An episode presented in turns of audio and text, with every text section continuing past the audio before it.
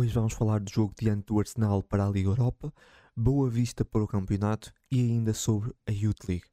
Estou a gravar um, segunda-feira, estou aqui sozinho mais uma semana, por isso bora lá começar por esse jogo da, da Liga Europa. Sporting é, enfrentar uma equipa que não só nunca venceu em 5 confrontos, um, e, que, e, nunca sequer tinha marcado um golo, ou seja, uh, seu histórico não é nada favorável. O momento do Arsenal também não ajuda. A equipa de, de Mikel Arteta é líder da Premier League e com apenas uma derrota nos últimos sete jogos.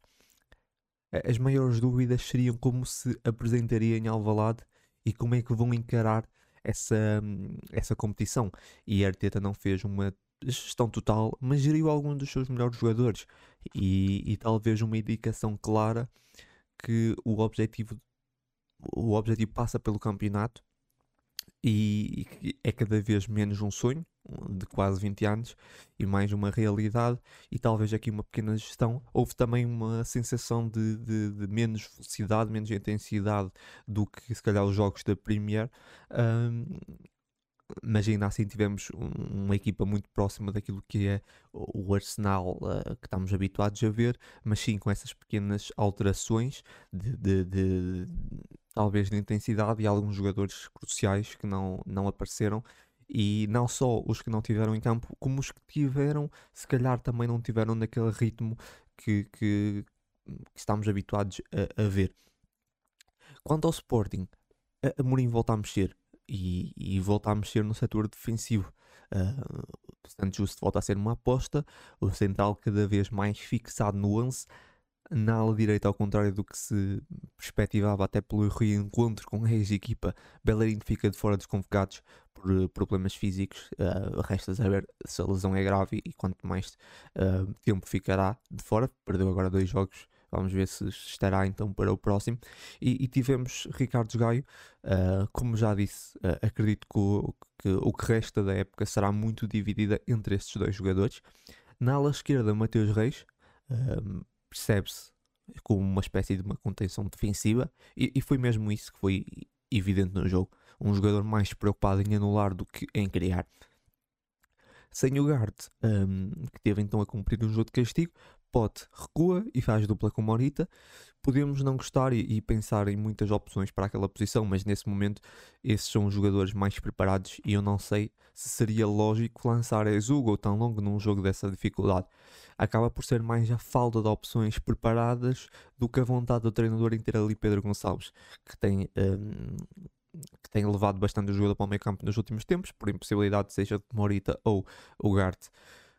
Quanto ao jogo, um, nunca esperámos um Sporting dominante uh, no jogo e, e, também não foi isso que, que assistimos. Ainda assim, uh, vimos um Sporting entrar melhor com as primeiras oportunidades, também sem medo de ter a bola e a conseguir uh, retirar bem o espaço nas costas, algo que o Arsenal estava a insistir bastante nos primeiros minutos. Só que depois houve ali uma, questão, uma coisa engraçada. Em jeito de futsal, houve uma paragem, deu ali quase uma pausa técnica à Arteta que reuniu, reuniu os seus jogadores e, e lá conseguiu fazer uns ajustes. E, e dali para a frente, o Arsenal conseguiu criar muito mais lances. E ainda que pouco, o suficiente para ganharem um canto que na sequência e no primeiro remate enquadrado resultaria no gol. A verdade é que o Arsenal, até aquela pausa, estava a insistir muito nas mesmas jogadas e não estava a ter qualquer sucesso e estava, o Sporting estava muito tranquilo. E depois começou, mudou um pouco as dinâmicas. Um, resta saber o que é que o Arteta disse, nunca vamos saber, obviamente, mas poderá ter sido por essa pausa, eh, vamos chamar pausa uh, técnica, não sei, mas um, a verdade é que o Arsenal mudou um pouco a sua forma de abordar o jogo, de jogar a partir dali. Um, quanto ao gol, algumas questões na abordagem. O Amorim, entretanto, já falou sobre isso. Um, a verdade é que a marcação das bolas paradas do Sporting uh, são à zona, com alguns jogadores mais baixos, como o Pote, que estão lá só, basicamente, para estrovar. Uh, no caso, a bola cai na zona do pote, uh, que não tem a missão de ganhar a bola aérea, mas sim incomodar. Alguém teria de estar lá. Uh, dúvidas nesse espaço que é concedido, nessa bola, que, que deixam aquele homem receber aquela bola A verdade é que essa fórmula, digamos assim, é a mesma desde sempre. E quando o Sporting foi campeão, onde era a melhor equipa nas bolas paradas aéreas e defensivas, aéreas uh, defensivas e ofensivas, quer dizer, foi muito elogiado. E lembro-me, inclusive, um, de ver programas desportivos a debater essa forma de defender. Com o Pote ou outros jogadores mais baixos que ficavam lá só pa, para, para impedir os jogadores de saltar ou só para, para tentar incomodar. Um, a verdade é que, às vezes as coisas não funcionam. Eh, nesse lance acabou por, eh, por não funcionar tão bem. E também sobre o golo acaba por ser um pouco um balde de água fria para aquilo que se ia vendo em Alvalade.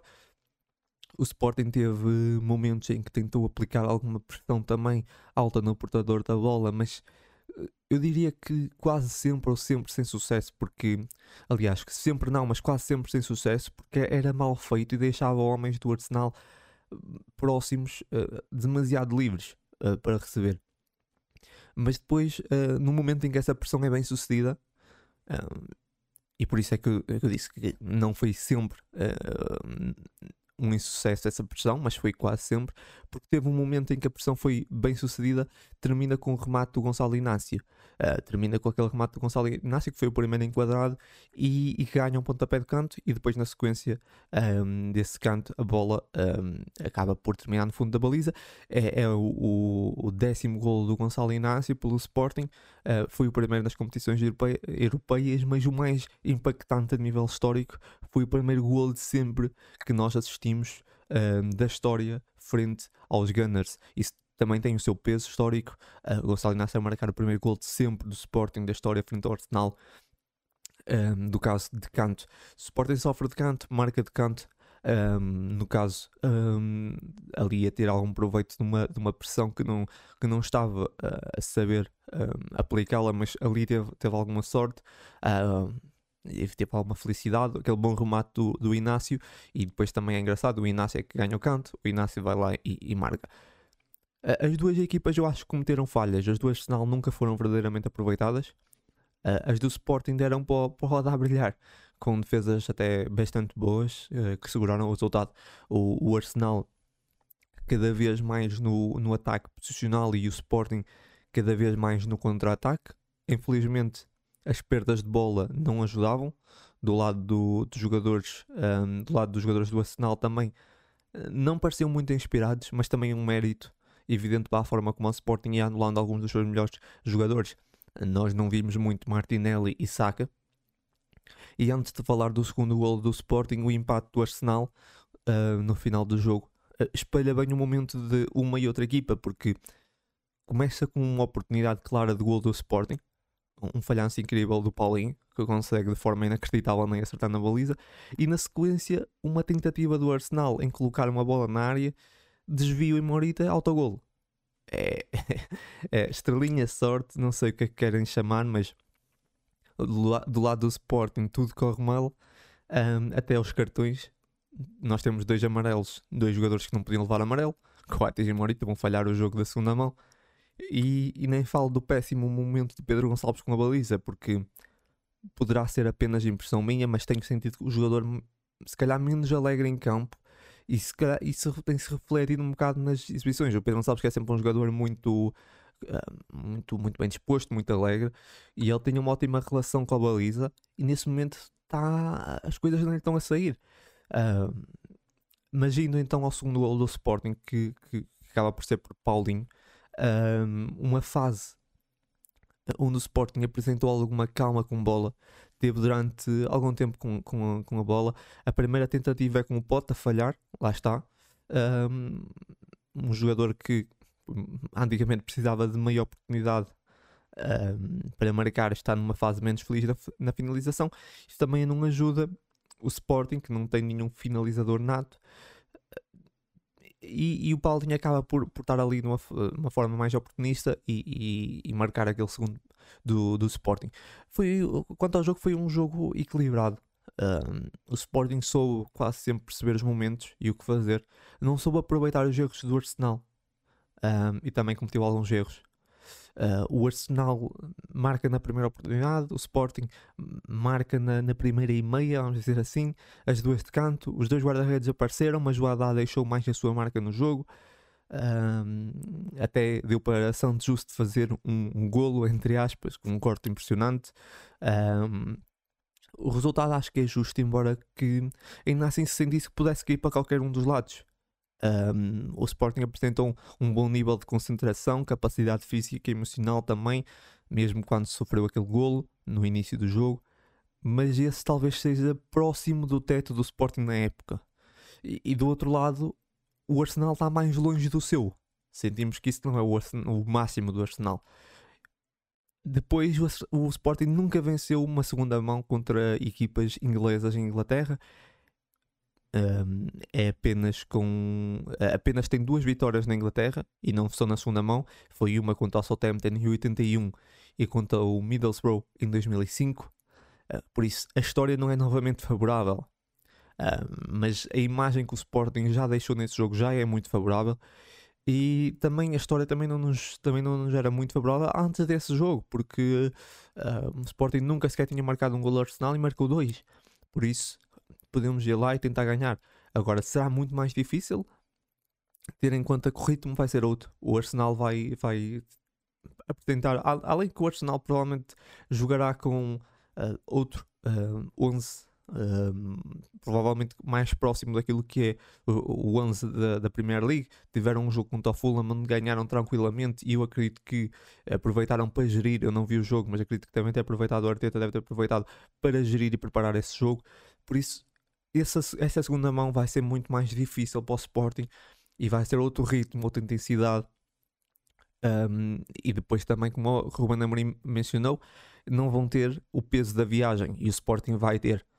Um, por isso vai ser muito mais complicado.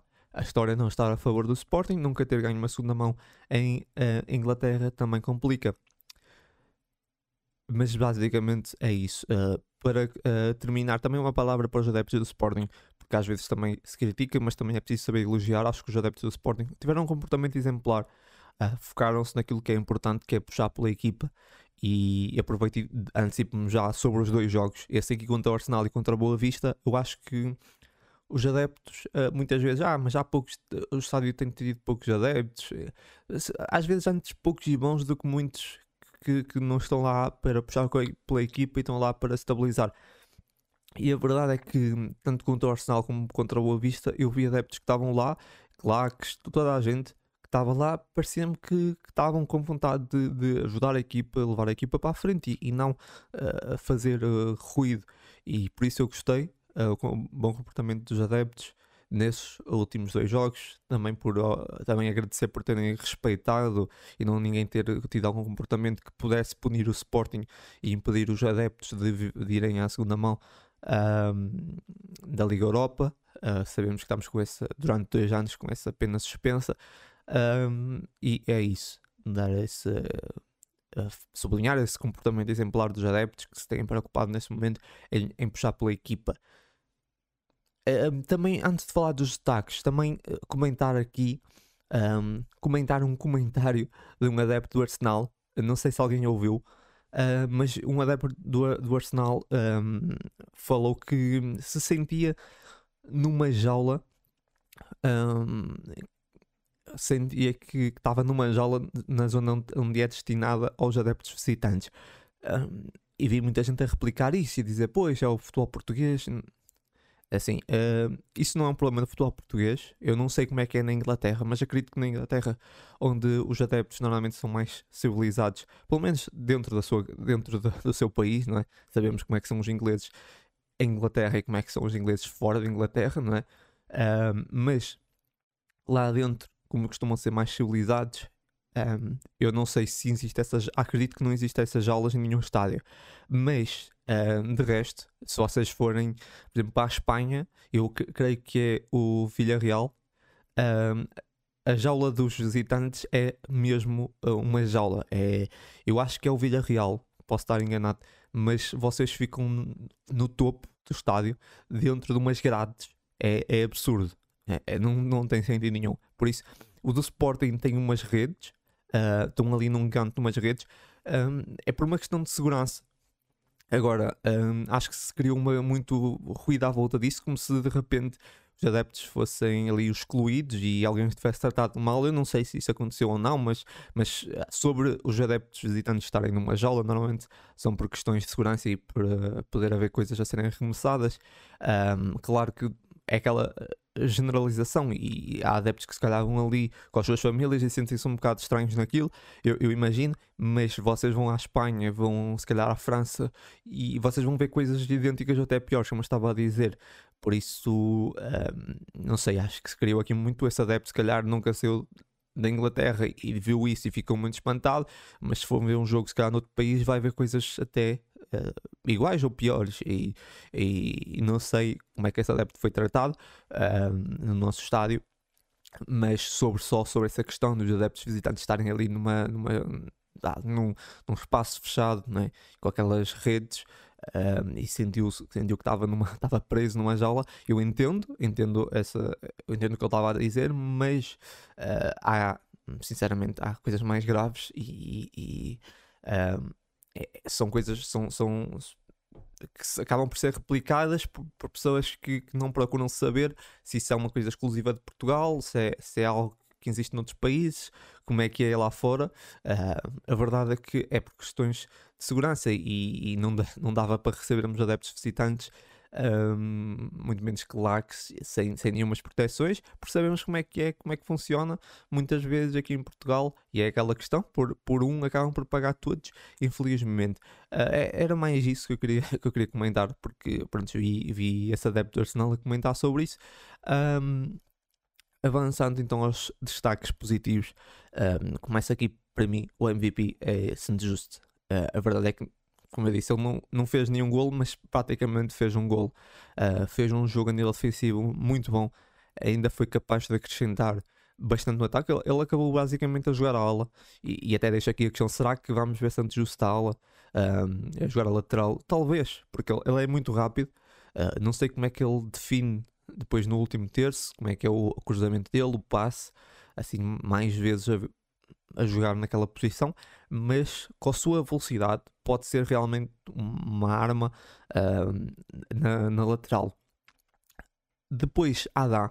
Uh, eu acho que Adá fez um jogo muito bom, com defesas muito importantes. Um, como eu há bocado falei, foi, foi, dos guarda, foi o guarda-redes que mais brilhou. Os dois guarda-redes tiveram boas defesas, mas o Haddad teve muito bem.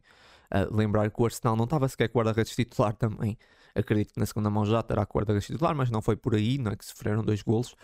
Um, aliás, até porque o guarda-redes que teve uh, fez ótimas defesas, mas o Haddad um, segurou em vários momentos. Depois Gonçalo Inácio, um, Gonçalo Inácio, lá está, o, o Ruben Amorim tem, geri, tem mexido muito na defesa e Gonçalo Inácio eh, tanto é titular como de repente já não é.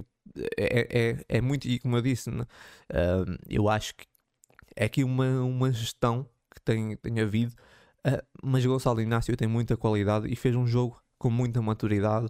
Um, e isso nem estou a pensar no golo, nem estou a pensar no golo, mas uh, tudo fora o golo. Mas depois, claro, acrescentando, é o primeiro remate enquadrado é dele, dá o canto, depois vai lá e marca.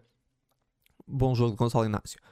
Depois Marcos Edwards, eu tinha falado no último podcast, mas Marcos Edwards estava nos saques negativos e eu disse que o Marcos Edwards, Marcos Edwards quase de certeza que está nos positivos nesse jogo e é, é isso.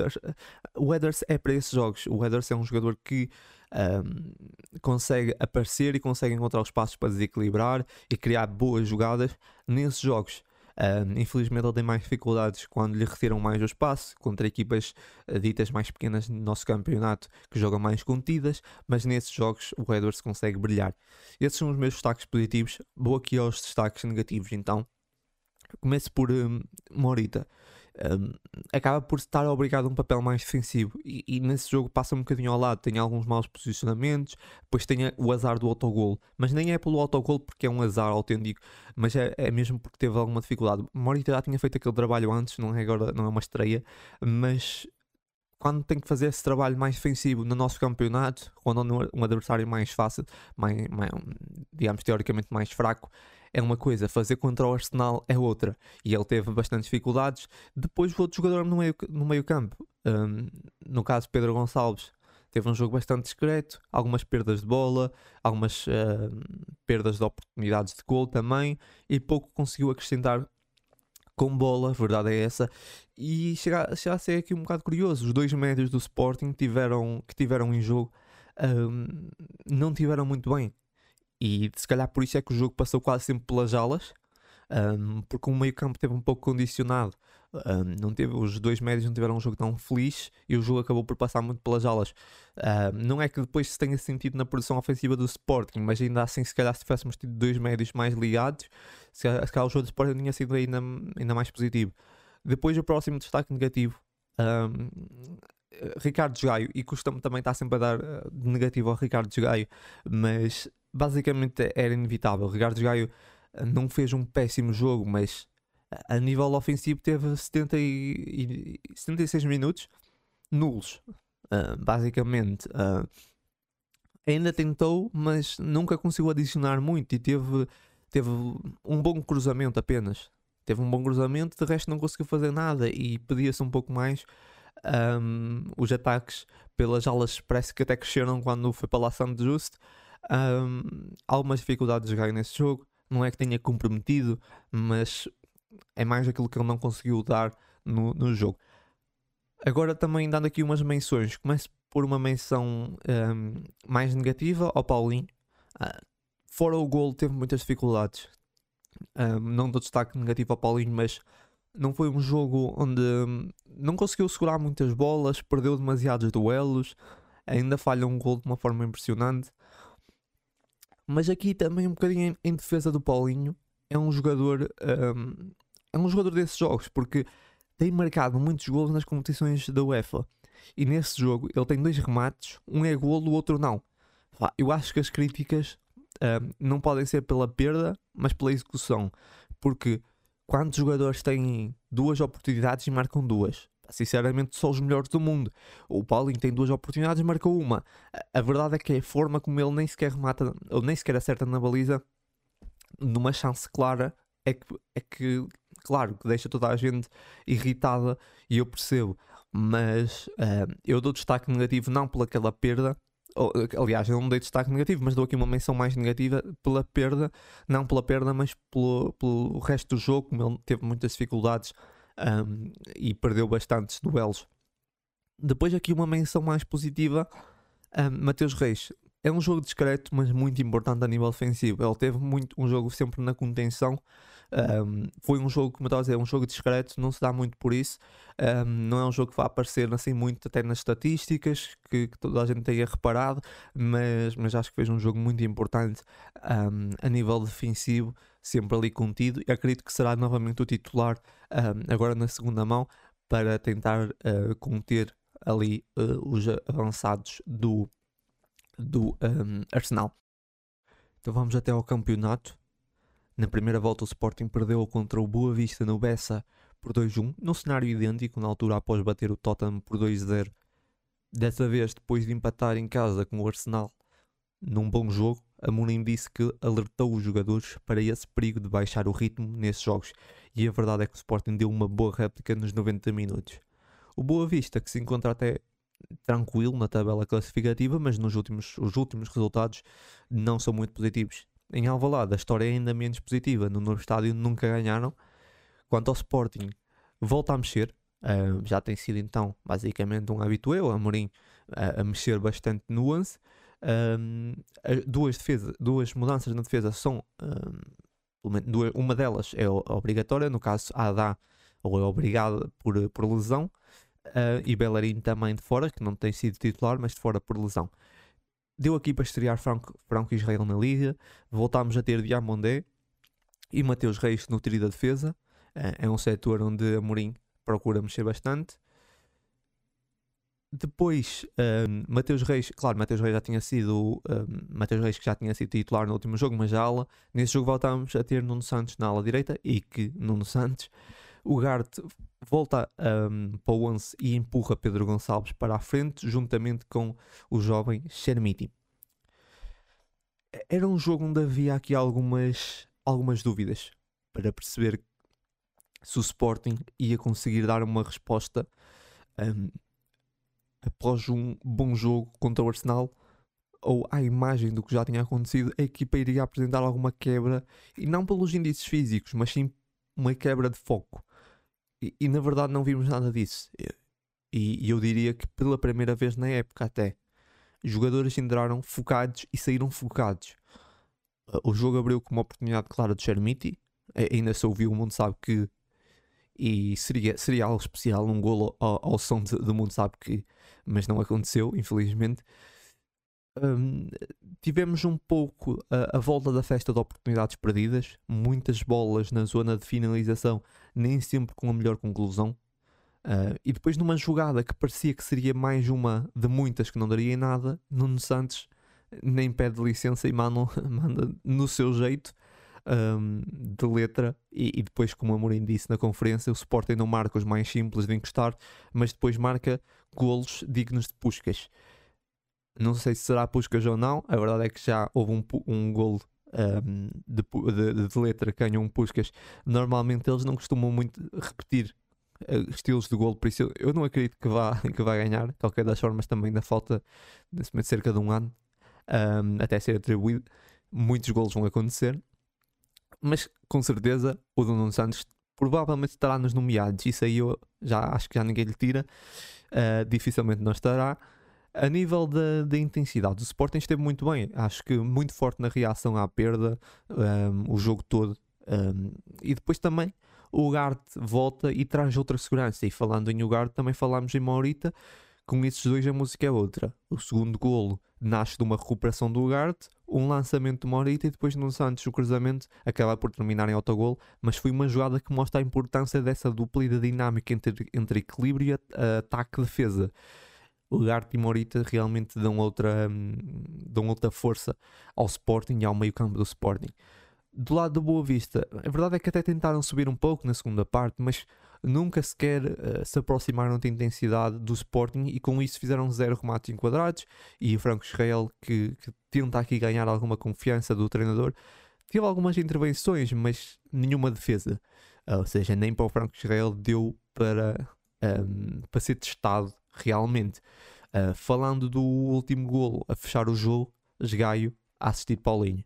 É bonito de ver Ricardo Gaio que tem assumido o lugar até pela ausência por lesão do Bellerin e, e porque mesmo que o Bellerin fique ou não um, terá ainda que se adaptar e Paulinho, sempre muito criticado pela falta de eficácia, mas nesses, nesses um, últimos tempos, um, sempre que entra, mostra uh, uma alma matadora.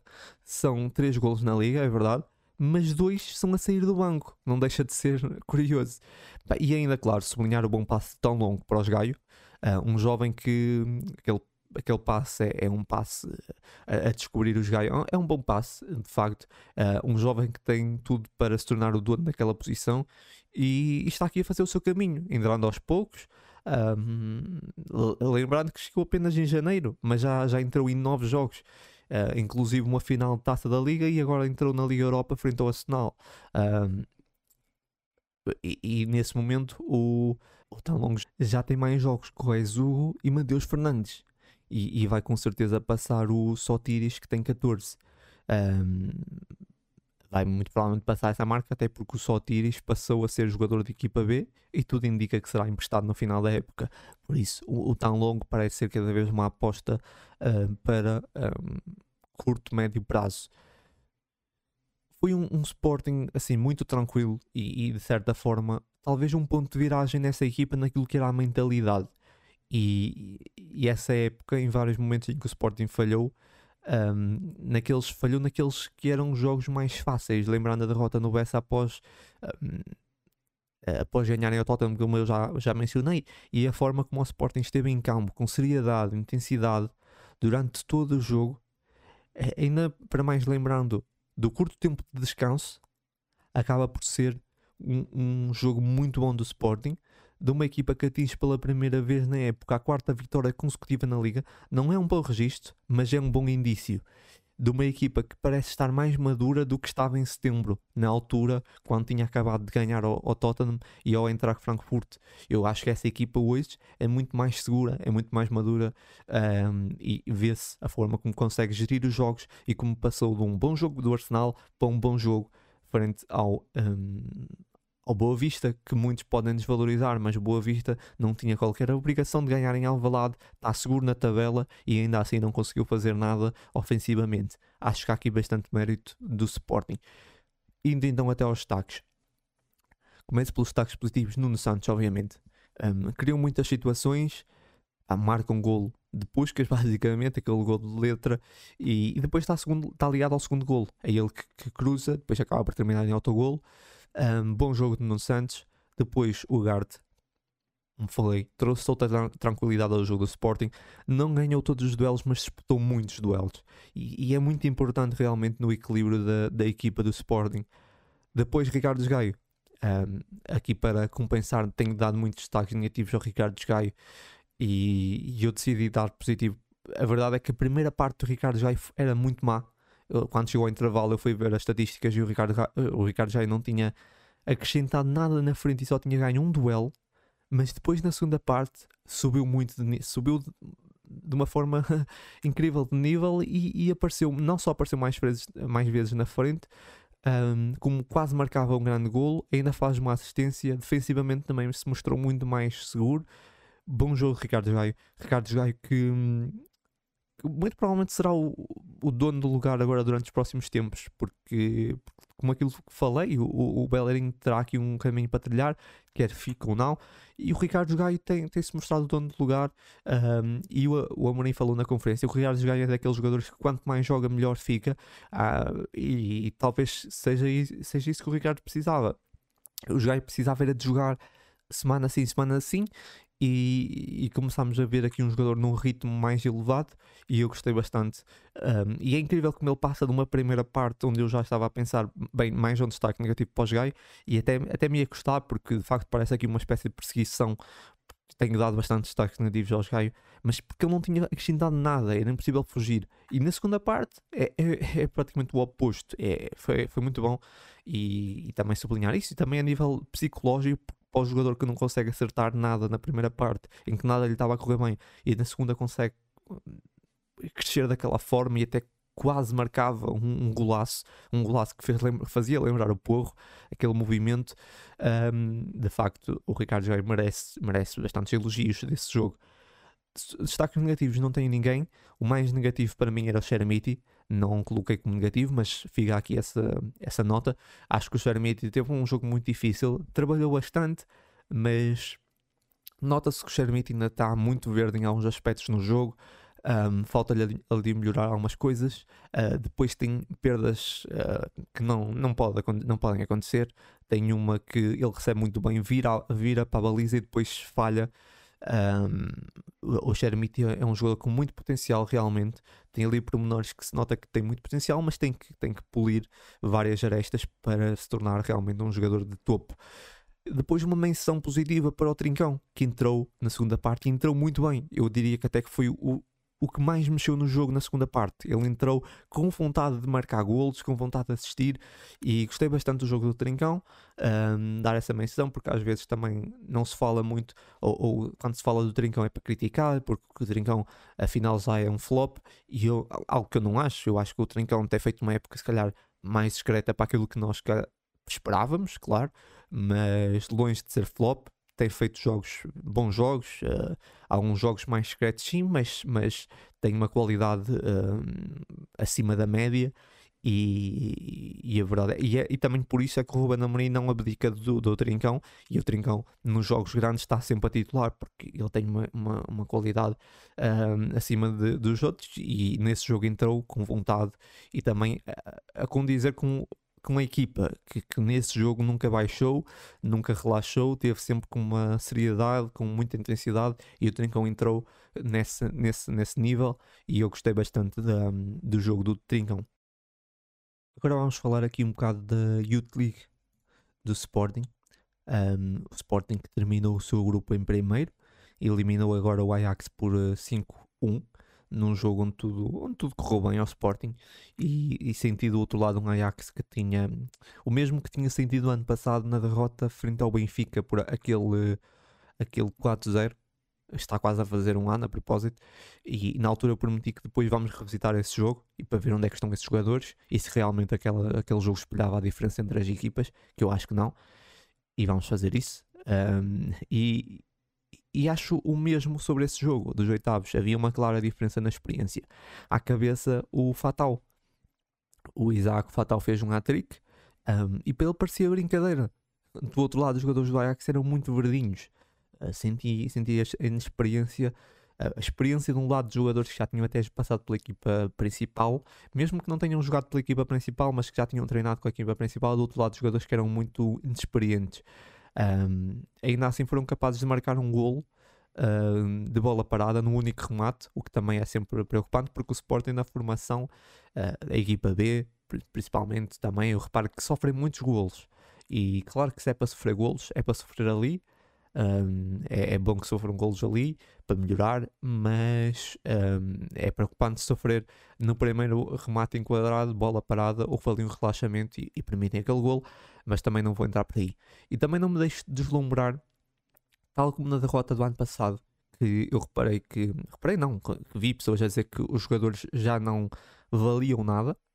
Agora não passaram a ser todos futuros craques e futuros Cristianos Ronaldos e Messi. Um, porque é, é, muito isso. Os adeptos passam muito. É, perdemos 4-0 com o Benfica no ano passado. Os jogadores não valem nada, a nossa formação não presta.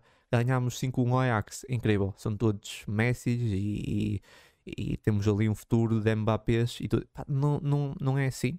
Uh, não, não me deixo deslumbrar. Acho que, claro, que foi um bom jogo de Sporting. Temos ali ótimos jogadores, mas nem 8 nem 80. Quanto à utilização do Fatal, como eu disse, foi muito fácil para ele, uh, ainda, mais, ainda para mais porque já tem experiência em patamares mais elevados. E, e, aquele jogo também não é barómetro para saber se o Fatal está pronto ou não para a equipa principal, porque a qualidade individual todos já sabemos que tem só porque marcou 3 golos, e eu digo só entre muitas aspas, eu vi muitas pessoas exigir que o Fatal fosse para a equipa principal. E é, é, não ter noção dos níveis competitivos e das diferenças. Quer dizer, estamos a falar de Youth League um, para a equipa de séniores. É, é, é, assim, não tem nada a ver. os, os índices físicos, o ritmo é outro.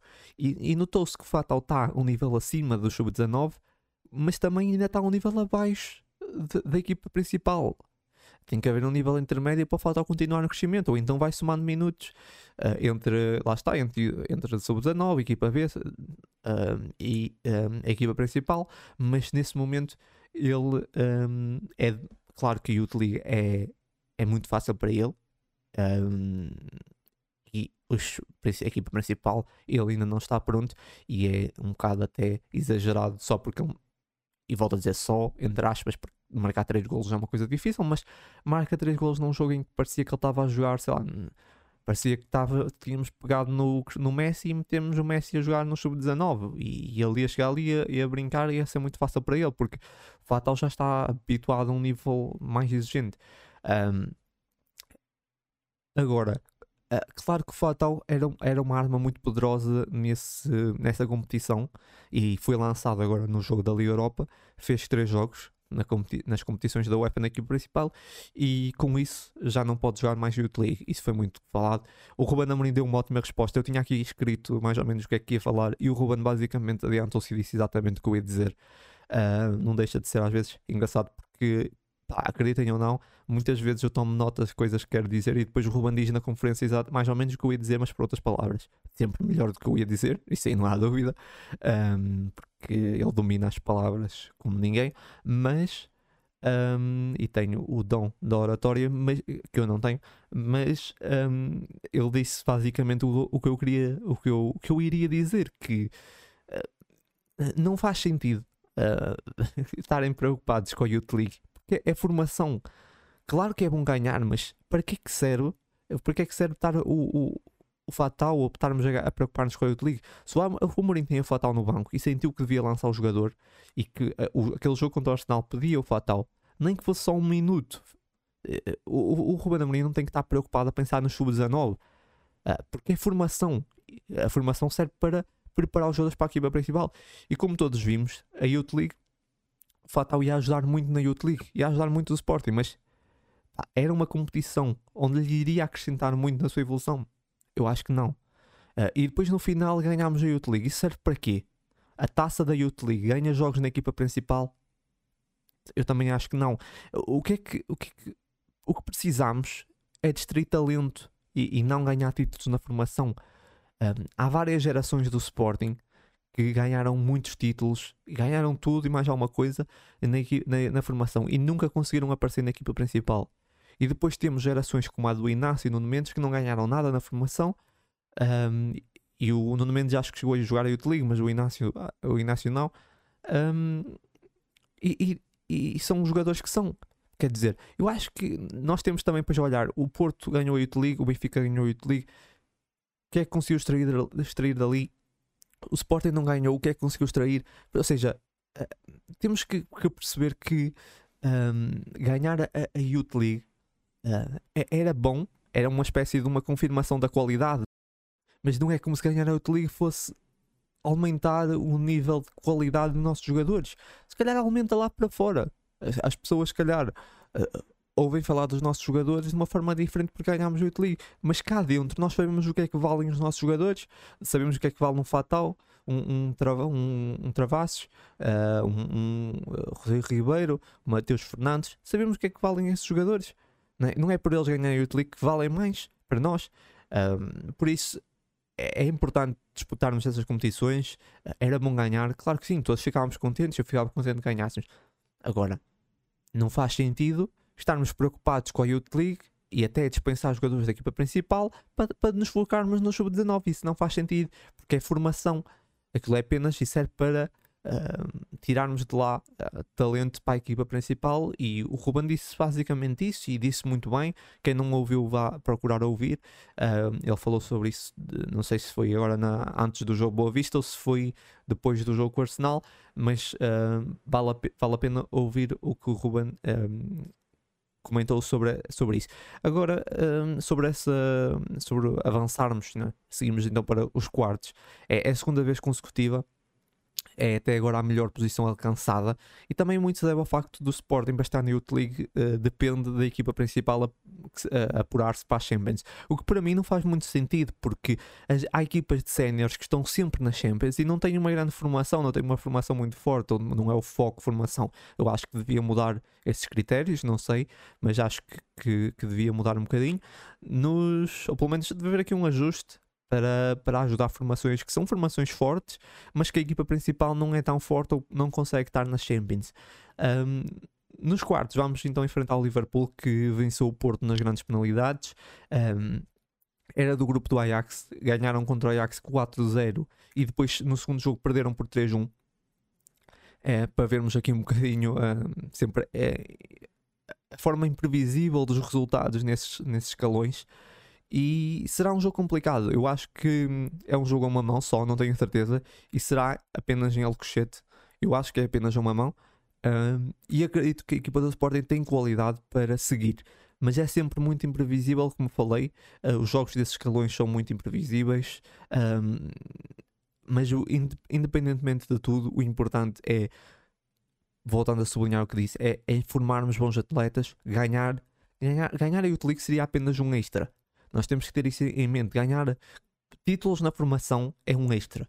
Não pode ser o foco. Se for o foco, nós já estamos a perder uh, aquilo que é importante. Um, claro que, que é bom ganhar, mas como eu disse, ganhar não torna os nossos jogadores melhores. Torna para lá para fora, torna. Lá para fora vão falar dos nossos jogadores de uma forma diferente. Mas para nós, nós já conhecemos a qualidade, os treinadores já sabem a qualidade eles não, são, não passam a ser melhores porque ganharam. No ano passado, eu sei que para alguns adeptos sim, porque no ano passado perdemos 4-0 com o Benfica e eles passaram a ser os piores uh, que existiam da formação, pior formação de sempre. Esse ano já ganharam 5-1, agora depois de ganhar 5-1 ao Ajax passaram a ser os melhores.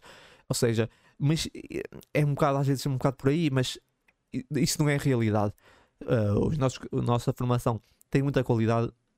Aliás, já há muito tempo que não via tanto tanta qualidade em tantas posições como tenho visto agora, tanto talento, uh, tanto potencial na formação Estes sub-19 têm muitos jogadores com muito potencial. Um, ganharem Youth League era bom, não é uma obrigação, uh, não, não, vai, não vai confirmar nada, uh, não os vai meter a jogar obrigatoriamente na equipa principal, longe disso, não é? Ganham parece que se ganharem a Youth League passam diretamente ou ganham um bilhete de ida para a equipa principal, não é assim que funciona. Uh, era bom, claro que sim, voltar a torcer por isso, chegarmos à final, tentar ganhar mas não, não é o foco. O foco é formarmos os jogadores e eu acho que nesse capítulo estamos num bom caminho. E é isso. Terminamos aqui mais um podcast. Um, Leões. De resto, está tudo. Foram esses os temas. Boa semana. Já sabem, muita força sempre e até o próximo jogo.